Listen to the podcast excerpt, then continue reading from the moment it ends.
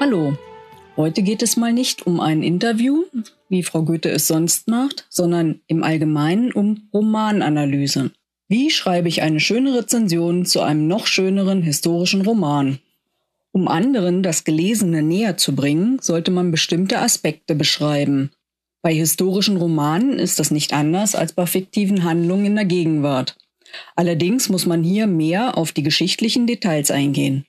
Hauptsächlich geht es um die Analyse der Figuren, den Inhalt, den Stil und die Erzählweise. Um die vier Punkte genauer zu untersuchen, dienen euch die folgenden Fragen als Hilfestellung. Solltet ihr immer wieder mit euren Rezensionen nicht zufrieden sein, prüft sie einfach dahingehend. Vielleicht kann man ja noch was ergänzen. Die Abschnitte bedeuten keineswegs, dass man dazu einen eigenen Absatz schreiben oder gar alle Punkte abarbeiten muss. Manche Texte beinhalten einfach gar nicht alles, was man fragen könnte. Und daher schreibt einfach auf, was euch wichtig erscheint und bringt das in eine Reihenfolge. Also zum Beispiel diese. Erstens die Figurenanalyse. Sind die Figuren erfunden, also fiktiv, oder haben sie Züge eines realen Menschen? Wird die Figur als literarisches Porträt gezeichnet? Oder wie groß ist das Gefälle zwischen Haupt- und Nebenfiguren in einem Gesellschaftsroman? Ist der Querschnitt der sozialen Schichten gelungen? Ist Tiefe und Plastizität der Figuren gegeben? Also kann ich mir genau vorstellen, wie dieser Mensch im Roman agiert? Ähm, ist er sympathisch dargestellt oder ist es eher der Antiheld? Oder besteht eine Identifikation für mich als Leser mit den Figuren? Als zweites nehmen wir jetzt mal die Inhaltsanalyse. Welches Thema greift der Text auf? Gibt es ein Haupt- und ein Nebenthema? Welche Schwerpunkte werden darin behandelt? Gibt es einen Bezug zur Historie? Oder sind die Motive für den Plot kaufentscheidend? Ist auch ganz wichtig. Sind die Schauplätze realistisch oder fantastisch dargestellt? Und wie ist das Erzähltempo der Haupt- und Nebenhandlungen? Das kann ja auch sehr unterschiedlich sein und dann fühlt man sich unterschiedlich wohl, je nachdem, welchen Abschnitt man gerade liest.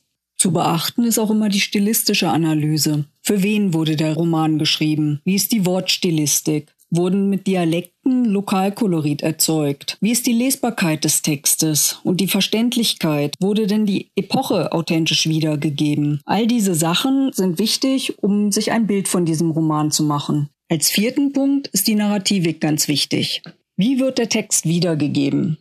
Ist es ein Ich-Erzähler, eine Ich-Figur? Welche Perspektive nimmt der Leser ein? Ist es eine Innen- oder eine Außenansicht? Wenn jetzt zum Beispiel ein Rückblick erzählt wird, ist es immer ein Blick von außen. Gibt es eine Weltanschauung, die der Autor mit verdeutlicht? Hat er eine Meinung, die er uns zwischen den Zeilen mitteilt? Besteht die gesamte Handlung auf Fiktion oder beruht sie auf wahren Begebenheiten? Diese Fragen sollen helfen, das Wesentliche aus dem gelesenen Text zu beschreiben. Je mehr ihr beantworten könnt, desto ausführlicher wird die Rezension und andere können sich eine Meinung darüber bilden. Auch die eigene Haltung zum Text kann hinterfragt werden, wenn man die Antworten im Gesamten betrachtet. Vielleicht war der Gesamteindruck beim ersten Lesen gar nicht mal so gut. Aber wenn man sich das vor Augen führt, was der Autor tatsächlich geleistet hat, dann vergibt man vielleicht dann doch eine höhere Punktzahl. Manche Punkte, die euch gar nicht gefallen haben, sind aber vielleicht für einen anderen Leser kaufentscheidend. Von daher ist es gut, eine Meinung zu haben, aber die Bewertung möglichst ausgeglichen zu schreiben. Das Wichtigste am Rezensieren ist aber, dass man es tut. Es muss ja nicht gleich eine seitenlange Abhandlung zu einer geschichtlichen Epoche sein. Traut euch, eure Meinung über ein Buch auch kurz gefasst zu veröffentlichen. Wer keinen eigenen Blog hat, probiert sich auf einen der vielen Buchplattformen aus. Viel Spaß beim Lesen und Rezensieren. Wer das jetzt alles nicht mitbekommen hat, kann sich die Auflistung auch unter fraugoetheliest.wordpress.com nachlesen.